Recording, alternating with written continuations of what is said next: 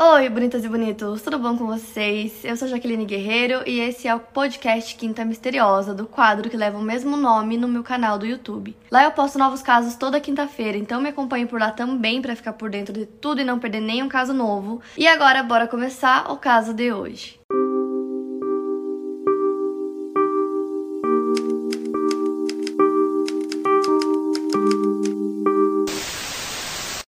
de hoje é do Marco Aurélio, um caso que aconteceu na década de 80 aqui no Brasil. O Marco Aurélio Bezerra Simon, filho do jornalista Ivo Simon e da professora Teresa Nilma Bezerra Simon. Ele tinha quatro irmãos, um deles seu irmão gêmeo, Marco Antônio. E o Marco Aurélio tinha várias doenças, então ele vivia ficando doente, mas isso não impedia ele de brincar com os irmãos dele ou fazer qualquer outra coisa que seu irmão gêmeo fizesse. A mãe dele mesmo comentou que mesmo doente ele não se deixava bater, sempre brincou muito, fez de tudo e não tinha nem como controlar ele porque ele era uma criança muito ativa. Na época desse caso, o Marco Aurélio tinha 15 anos de idade, ele era escoteiro, ele e o irmão gêmeo dele, e ele estava se preparando para um acampamento que seria muito importante para ele, porque a partir daquele acampamento ele se tornaria escoteiro sênior. Essa viagem acontecia no dia 6 de junho de 1985 e o grupo era formado por Marco e mais três escoteiros que tinham a mesma idade que ele.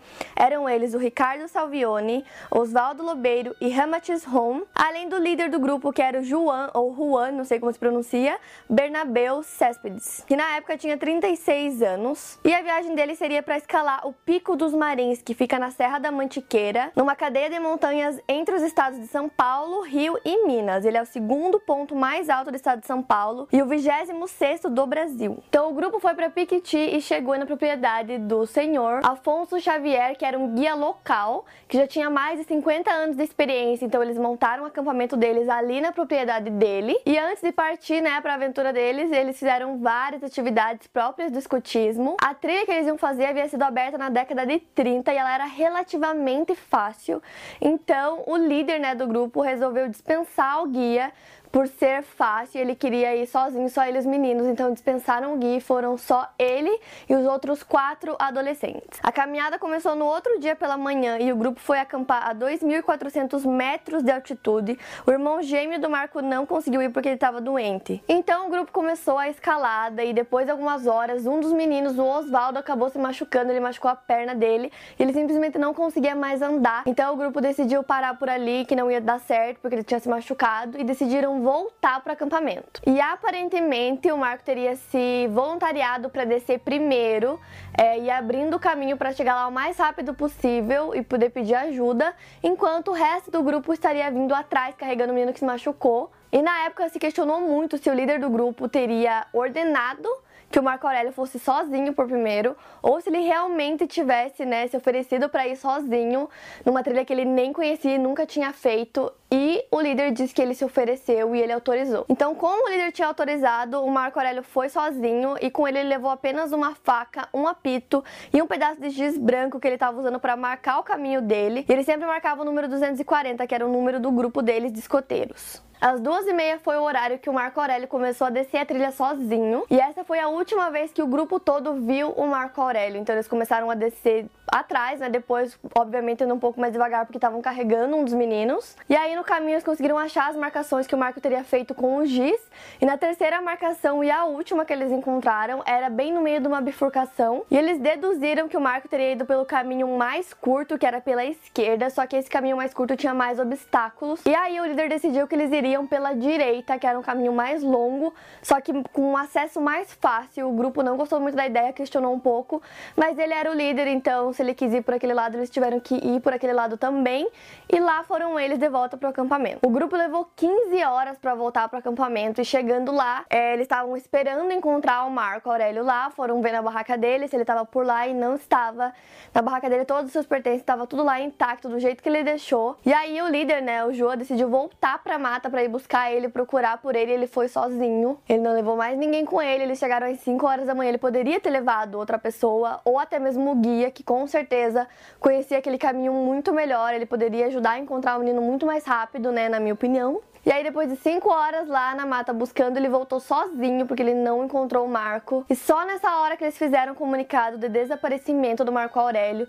Então, se a gente for pensar juntando todo né, o tempo que foi gasto, as 15 horas que eles demoraram para voltar pro acampamento, mais as 5 horas que o João tava lá sozinho procurando pelo Marco Aurélio, foram 20 horas. Então, se a gente for pensar, não era nem um dia. Então, se ele se perdeu no meio da mata, seria tecnicamente fácil de encontrar ele depois que o comunicado foi feito. E aí começaram a busca pelo Marco. A busca foi feita com helicópteros, oficiais da Polícia Militar, soldados, alpinistas, guias, voluntários, cães, até videntes participaram. A busca oficial durou 28 dias, com todas aquelas coisas que eu falei, militares, polícia, cães.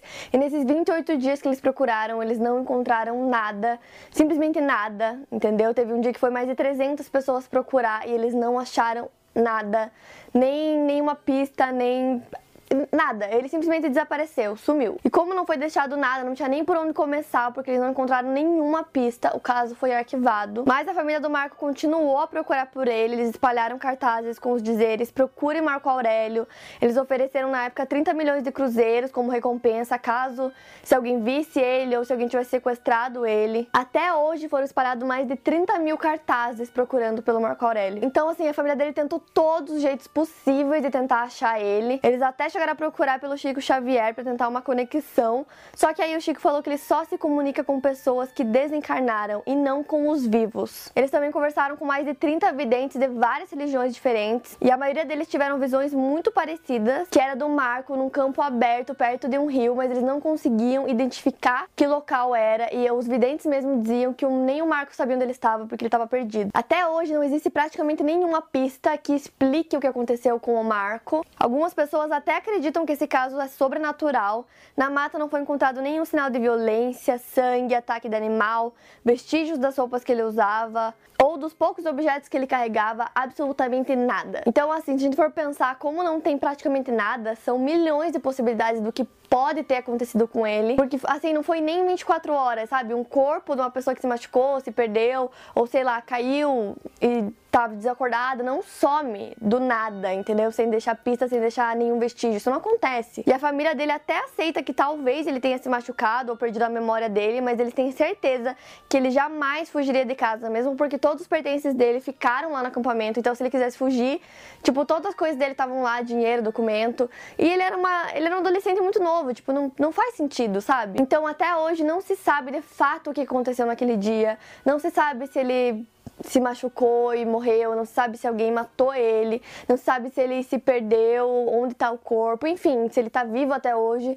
São milhares de possibilidades e não se sabe até hoje o que realmente aconteceu e esse caso permanece não solucionado. E agora a gente vai entrar nas teorias sobre esse caso. A primeira teoria é que o Marco teria se perdido porque, como eu disse para vocês, era uma trilha bem difícil, né, para um escoteiro de apenas 15 anos que nunca havia feito aquela trilha, então ele não conhecia o lugar que ele estava. Então nessa teoria depois que o grupo voltou pro acampamento e o líder Rua foi atrás dele, ele teria encontrado ele perdido na mata, teria abusado dele, matado e enterrado o corpo dele em algum lugar na mata. Essa era a primeira teoria. Porém, na investigação policial, eles concluíram que não seria capaz de acontecer tudo isso naquelas 5 horas, que era pouco tempo, e que ele não teria instrumentos suficientes para conseguir esconder o corpo e fazer todas aquelas coisas, sem que depois aquelas 300 pessoas não encontrassem o corpo dele. E na época que isso aconteceu, muitas pessoas acusaram ele, chamaram ele de responsável, né? Porque como que ele largou um adolescente de 15 anos sozinho? E assim, ele foi muito interrogado, questionado, a investigação foi bem grande em torno dele, mas não tinha provas, então sem prova não tem como, né,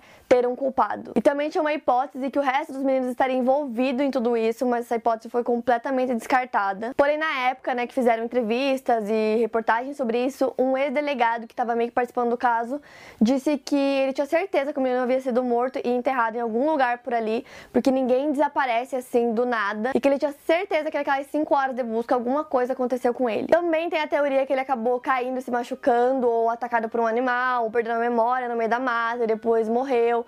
Tipo assim, são teorias que, na minha opinião, não se aplicam, não são possíveis, porque se qualquer uma dessas coisas tivesse acontecido, eles teriam encontrado ele ou o corpo dele, porque a busca começou nem 24 horas depois, então não tem como um corpo sumir do nada, é impossível. E aí temos mais uma teoria, que é uma teoria bem bizarra e que não tem como ignorar essa teoria que é de que ele teria sido abduzido por extraterrestres. Muitas pessoas realmente acreditam nessa teoria e ela existe porque o Pico dos Marins, que é onde eles estavam escalando, tem um grande poder magnético. Além de que várias pessoas que já passaram por lá relataram ter visto luzes estranhas, OVNIs na região, barulhos e coisas sobrenaturais. E aí nisso também tem um fato que aconteceu, né, logo depois que o Marco Aurélio sumiu. Na segunda noite de busca, os adolescentes, né, que estavam com o Marco Aurélio, os outros escoteiros estavam lá no mesmo lugar ainda porque estavam buscando por ele. Eles estavam se preparando para dormir quando do nada eles ouviram um som de um apito vindo da mata. Então quando eles ouviram o barulho do apito, eles correram para a mata porque uma das poucas coisas, né, que o Marco Aurélio carregava naquele dia era um apito, que é uma forma dele conseguirem se comunicar. Então eles correram lá achando que era ele, mas chegando lá eles viram um flash de cor azul que acendeu e apagou três vezes seguidas. E depois disso simplesmente parou, eles gritaram, chamaram por ele, usaram o apito deles também, mas acabou, não tinha barulho nenhum. É, os escuteiros mais velhos correram para dentro da mata procurar ele, nada, não tinha absolutamente nada. Foi só aquele flash de luz azul e pronto, acabou, desapareceu. E quando eles relataram isso, né, alguns ufólogos que ouviram esse relato disseram que com certeza, depois que essa última luz apagou, esse foi o momento que ele foi abduzido por extraterrestres. Lembrando que isso foi é, no dia seguinte, né, que ele tinha desaparecido. Então, assim, eu não sei, essas coisas não tem como a gente saber se é verdade ou não, depende muito do que cada um acredita. Mas, sinceramente, gente, não sei, eu acho que tudo é possível e pode ser que sim, que isso realmente tenha acontecido. Quem, quem sabe, né? E tem também uma teoria que essa, depois de muito pesquisar, eu acabei encontrando em um site, que ela é bem interessante. E essa teoria é que ele teria sido sequestrado na mata ou é, no momento que ele chegou ao acampamento, como se ele realmente tivesse conseguido chegar até o acampamento. Nessa teoria, a filha do senhor Afonso, que é era aquele guia super experiente que eu comentei, ela viu o líder do grupo, o Juan, pegar uma enxada escondido e depois colocar novamente no lugar dela no dia que tudo isso aconteceu. Além de que também foi visto uma caminhonete rodando o local. E tem gente que acredita na hipótese de tudo ter sido armado pelo Juan, que ele teria combinado o sequestro Pode ser que seja do Marcos ou de outros dos meninos, é, com outra pessoa, então ele teria combinado tudo para depois pedir um resgate. E aí que o plano deles deu certo, não sei, talvez por isso que ele mandou, né, o Marco ir sozinho.